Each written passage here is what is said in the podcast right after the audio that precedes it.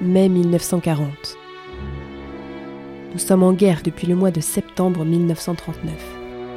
À cette époque, suite à l'agression de la Pologne, la Grande-Bretagne et la France déclarent la guerre à l'Allemagne de Hitler.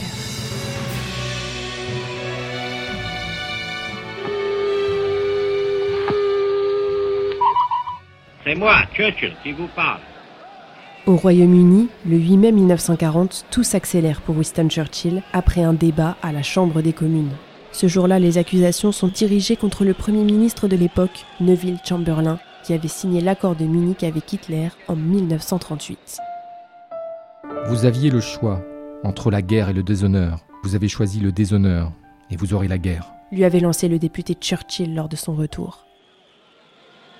Ce jour-là, les délibérations sont acharnées. Tout le monde veut que Chamberlain s'en aille. Dès le lendemain, le Premier ministre décide de remettre sa démission au roi et lui conseille de faire appel à Churchill.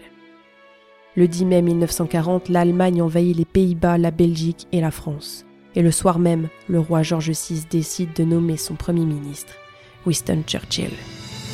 On Friday evening last, I received His Majesty's commission to form a new administration. Et c'est le 13 mai 1940, devant la Chambre des communes, que le vieux lion, alors âgé de 65 ans, prononce son célèbre discours d'investiture. Son allocution est celle d'un homme qui appelle son pays à se mobiliser contre la tyrannie nazie. C'est un visionnaire doté d'un tempérament d'acier. I have nothing to offer Je n'ai à offrir que du sang, du labeur, des larmes and et de la sueur. Cette expression restera dans l'histoire, tout comme beaucoup d'autres prononcées par le célèbre orateur.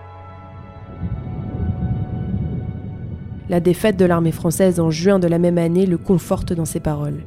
Il accueille alors le général de Gaulle et les premiers Français libres avec chaleur et empressement.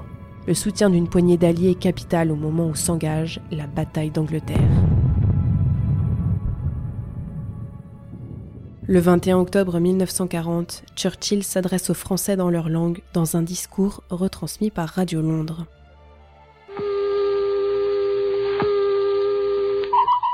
Tous les complots et tous les crimes derrière Hitler sont en train d'attirer sur sa tête et sur son régime un châtiment que beaucoup d'entre nous verront de leur vivant.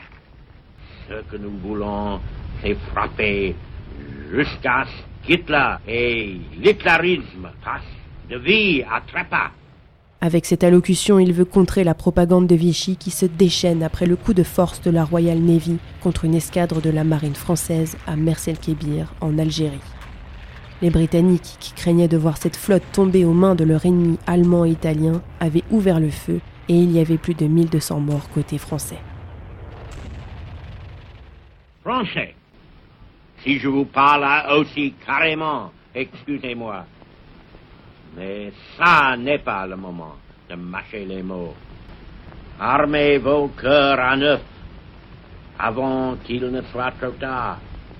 Vive la France et vive aussi le soulèvement des braves gens de tous les pays qui cherchent leur patrimoine perdu et marchent vers les temps meilleurs. Dans trois ans et demi, avec l'aide des États-Unis et de 13 autres nations alliées, les troupes anglaises débarqueront en Normandie et libéreront l'Europe. Et lui, Churchill, lui qui a toujours cru en la victoire quand tout semblait perdu, foulera le sol de France à Arromanches-les-Bains le 10 juin 1944.